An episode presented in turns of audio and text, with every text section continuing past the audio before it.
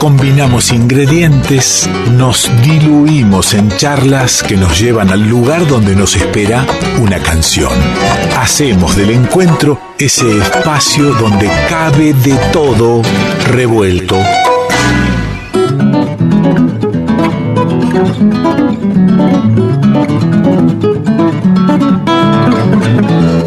Aquí, aquí de todo revuelto es con Alejandro Suarban al teléfono, por supuesto. ¿Cómo le va, amigo? Bien, ¿cómo le va a usted? ¿Qué dice? ¿Cómo lo trata la lluvia? Me detuvo, la lluvia me detuvo. Me detuvo, en la sí. esquina y bueno, vi luz en un bar y entré y acá estábamos. Eh, no usted- había café. Un bar, los bares de ahora, no, no en todos los bares de ahora hay café. Bueno, yo agradezco eso porque no tomo café. Eh, No me diga. No, en los, no- menos en los bares. Eh, Usted sabe. O sea, usted, usted me invitó un café una vez y no se lo acepté. ¿Usted tiene miedo de algo? Sí, para mí, eh, yo tengo totalmente relacionado, lo voy a hablar con mi analista, que es usted en este Sí. caso. Eh, No me diga. tengo relacionado absolutamente, eh, tomamos, tenemos que tomar un café con que algo malo me van a decir. Mire usted. Entonces, Bueno, yo creo que no hay que tomar café en cualquier lado, eso sí. Ahí está. Bueno, también estaba eso que decían las madres, no le aceptes un caramelo a cualquiera. Bueno, que, es ¿cómo que es eso? lo, lo podemos llevar al café, ¿no? También, no le aceptes un café a cualquiera. ¿Y, y por qué no Qué se feo, ¿no? Qué feo Bueno. no, no poder aceptar un... Porque a mí me gusta, por ejemplo, yo llevo unas pastillitas, estoy a veces convido y Sí, me caería mal. Como que- Antonio Tormo en el rancho de la Campincha. Claro. Eh, Este, bueno, eh, eh, me dice entonces que se ve- venía para acá y le agarró la lluvia, se metió en un bar, Sí. cosa que a usted le cuesta muchísimo entrar a los es bares. terrible, me, me tienen que amenazar de muerte. Entonces vamos a, a charlarlo así como que yo me estoy sentando Claro. en, en el bar con usted, por supuesto con mi copa de vino y no le acepto ese café Bueno, este, lo lamento. que me quiere Que se lo. No, pero acá sirven cerveza nada más. Y, y t- son, eh, antes, bueno, no vamos a hablar de, de, marcas porque no se puede, pero tenían nombre las cervezas antes, nombres criollos, algún en al- algún caso nombre alemán. Ahora no sé, Golden, IPA, Hipo. Claro, ahora No, tienen... no, no, Sí, ahora... me, me declaro definitivamente un ciudadano del siglo XIX. Claro, claro, porque ahora tienen Sí. nombre, tienen nombre y, y también una subraza, digamos. Ah, eh, que sí, usted tienen, tiene. son, este, claro, son especies. Y, y la gente debe saber más o menos a qué corresponde cada una de ellas, a eso qué es gusto. interesante, ¿vio? Eh, y se arman charlas interesantísimas eh, si es que la gente en el Totalmente. bar no está cada una con su celular haciendo Qué, algo. qué cosa diferente. interesante hablar de los tipos de, de cerveza. Sí. Bueno, entonces eh, lo que sí es interesante es hablar del café negro. Negro porque Ah. nos lleva directo a la negritud. es verdad, es verdad. Últimamente estoy muy atravesado y eh, por, e- por esa cuestión de la negritud, a partir de algunas lecturas, eh, eh, en algunos casos lecturas que he tenido que revisitar después de muchos años y otras que son más bien novedosas. Una de las que he tenido que revisitar, que siempre revisito y de un modo que me genera mucho regocijo íntimo, es las lecturas, este, o la literatura, mejor dicho, de don Jorge Luis. Me acordé de, un- de uno de los cuentos de Historia Universal de la Infamia que empieza, y le leo un parrafito nomás, de una manera brillante, ¿no? En 1517, el padre Bartolomé de las Casas tuvo mucha lástima de los indios que se extenuaban en los laboriosos infiernos de las minas de oro antillanas y propuso al emperador Carlos V la importación de negros que se extenuaran en los laboriosos infiernos de las minas de oro antillanas. A esa curiosa variación de un filántropo debemos infinitos hechos.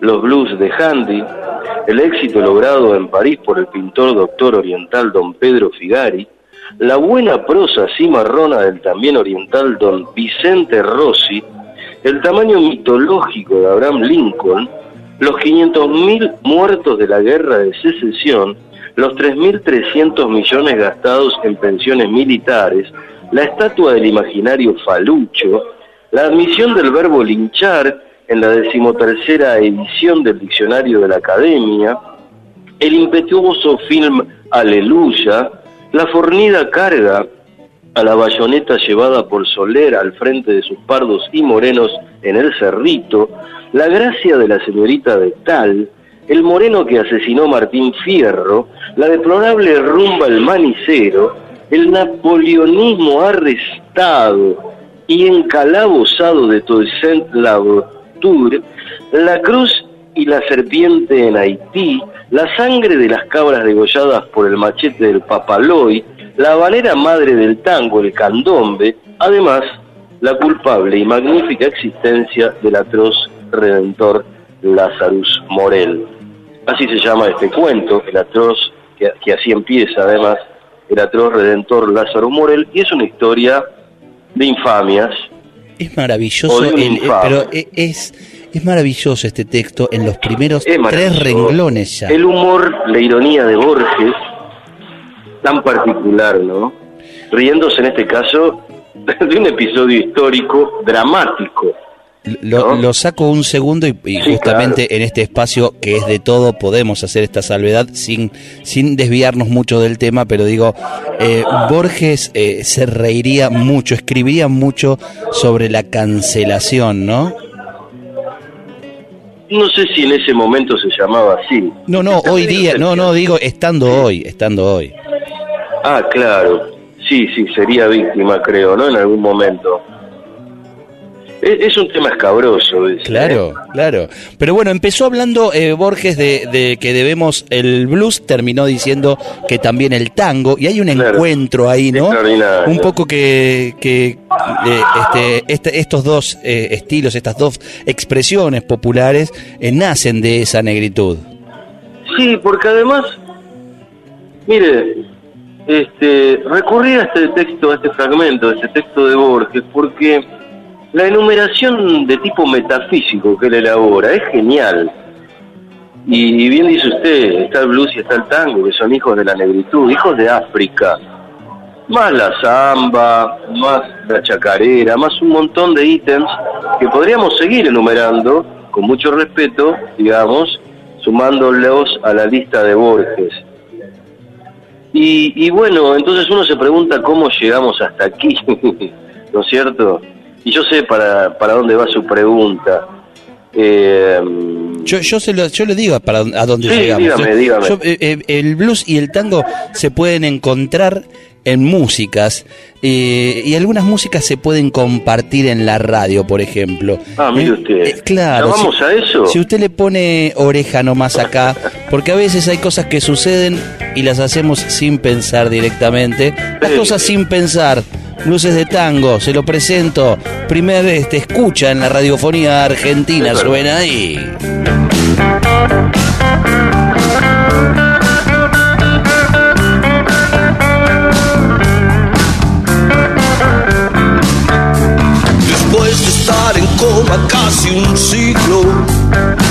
Desperté en la morgue judicial. Después de estar en coma casi un siglo, Hoy desperté en la morgue judicial. No entiendo cómo es que llegué a este sitio. Yo suelo hacer las cosas sin pensar. No veo ni una cara conocida.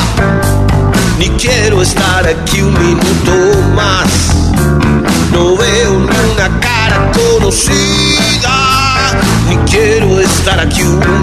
Minuto más. Saldré a la calle a ver si pasa un taxi. Yo suelo hacer las cosas sin pensar. Y sí, sí, Alejandro Suarman suele hacer las cosas sin pensar, por eso lo estamos escuchando aquí al frente de Blueses de Tango, la agrupación que, que está presentando en sociedad. Felicitaciones, amigo. Bueno, muchas gracias. Lo, he sorprendido con esta pieza. que usted? Sí, sí, que usted no, no, ha elegido y que hemos buscado por ahí hurgando este, para, para hacer una primera presentación. Después terminaremos escuchando un tema completo. Blueses de tango, que es esto, ¿no? E, es el tango encontrándose en el blues, pero también el rock argentino tiene mucho eh, de, de todo eso, ¿no? Sí, sí, quizá este es un ejemplo del repertorio de la banda que donde estamos más parados sobre el rock, claro. sobre el blues o el tango. Pero sí, Eh, llegamos hasta acá después de haber vivido lo suficiente, mire usted lo que le estoy diciendo. Este, todavía nos, nos, nos, consideramos jóvenes en algún punto y con Carlos Damiano, que es eh, el otro factotum de esta banda, y primera guitarra, autor de, compositor de todas las músicas, arreglos, un genio, Carlitos, mi amigo del alma, eh, Nicolás Fontana en bandoneón, Gabriel Luchetti en batería y Ariel Galeano en bajo. Eh, empezamos a escribir sin proponernos un horizonte genérico. Y de pronto salió un tango, después salió un blues, un bolero, y canciones que estaban en una zona intermedia, donde no podíamos definir y no teníamos tampoco ganas de definir qué era una cosa y qué era la otra. Y bueno, surgió esto de blues de tango, ¿no? Que la gente que venga a escucharnos a la Sociedad de Socorro Mutuo de Ramos Mejía el sábado 26, creo que se va a encontrar con una mm, recuperación de un lenguaje urbano, eh, de una poesía urbana llevada algo parecido de lo que eran esas primeras bandas del rock nacional. Ahí me está llevando a Manal, a todo eso. Sí, hay un homenaje a Papo, eh, sí, Manal, este, Pescado Rabioso, Color Humano, eh, Billy Bond, Papo, Papo que para nosotros es todo un paradigma también estético, en, todo sentido, ¿no? este, pero sobre todo estético, sí. Eh, y después, bueno, los aportes de otros como Miguel Abuelo, la, la lírica, ¿no? Miguel Abuelo, el mismo Flaco Espineta, Charlie. Eh, sí, vamos por ahí, estamos yendo por ahí. Eh, estamos yendo por ahí, se lo voy a decir con todas las letras, porque nos da la gana, mire. Y un poco, y este, un, poco me parece que eh, el arte necesita mucho de esa impronta de lo que se me dé la gana. Después, bueno, está como ese se me da la gana, se afronta, ¿no? Con qué profesionalismo, con, cuánto ímpetu. No, claro, claro. Pero si no es por donde da la gana, hay un corset ahí de, de obligaciones que difícilmente podamos llamar arte. Claro, y ahí estaríamos muy cerca de la impostura, claro, ¿no? Que es todo lo contrario al arte. Totalmente, totalmente. Sí, totalmente. Así que bueno, espero que usted venga, usted, usted... Y yo casi que camino un par de cuadras y estoy ahí. Eh, esto es el 26, me dijo. Barrio Taura. Eh, Ramos Mejía, ¿cómo no? ¿Dónde presentar? Mire, en la Sociedad de Socorros Mutuos, porque ya no está City Pop en, Ramos Mejía, si no, si no lo tenía que presentar en City Pop. Y no le digo Pinar de Rocha porque perdió la esencia de, hace años, ¿no? Esto queda a tres cuadritas de la estación, es decir, la gente la gente de Capital que cuando escucha una localidad del conurbano se le erizan los pelos de los brazos, no se asuste. Se toman el tren en Oz, en Caballito, en Flores o en Floresta. Son unas poquitas estaciones, Ramos Mejía, tres cuadritas de ahí está un lugar fantástico que algún día hablaremos de eso porque es una obra comunal, social, de la gente que está al frente de la Sociedad de Socorros Mutuos de Ramos Mejía desde el año 1901 silenciosamente brindando talleres, clases de tango, eh, cine, todo gratis. Un, laburo colectivo enorme. Es extraordinario. Y tenemos un escenario ahí donde también vamos a tocar gratis para la gente de Ramos Mejía y la gente de donde quiera venir. ¿No? Maravilloso, maravilloso, amigo. Eh, bueno, dejo la invitación, ¿no? En la agenda revuelta está ya la fecha para poder recordarlo. No está el link para la compra de entradas porque es gratis, como acaba de decir Swagman. El 26 entonces de noviembre. Juega Argentina ese día, termina a las 6 de la tarde. ¿Y esto empieza? Y llega a la sala a las 8 y a las 9, ah, bueno, menos cuarto estaremos eh, tocando. Está muy bien, está muy bien. hay, tiempo para llegar desde cualquier lugar. Nos vamos a ir escuchando Biodonia, que usted lo eligió porque... Sí, porque ahí está un poquito más ese cruce. El Biodonia, Biodonia, qué difícil que vivir en esta ciudad. es el diálogo perdido con la vecina, ¿no? Que no sé si están perdidos, seguramente en algunos barrios todavía perdura. Pero bueno, la gran ciudad, la soledad, la crisis, las crisis, eh, Dicho de un modo muy modesto también, sin ampulosidades ni, ni rimbombancias. Pero con, eh, con la poesía al cual nos tiene acostumbrado, amigo. Bueno, bueno, gracias. Le mando un gran abrazo. el 26. Gracias, gracias, gracias. El 26 ahí nos vemos, ¿verdad? ¿Está? Sí, señor. Blues de tango. Alejandro Suarman habla de todo y además trae música, canta, te hace blues, lo mezcla con el tango, con el rock nacional y se hace parte de este revuelto. Mira vos.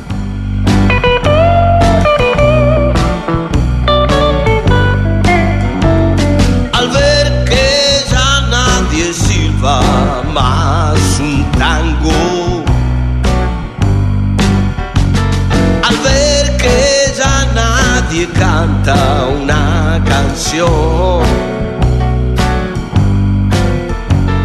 que me hable del amor o ciertas cosas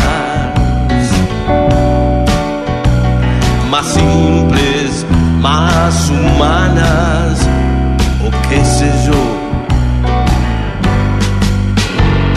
Al ver que ya nadie tiene un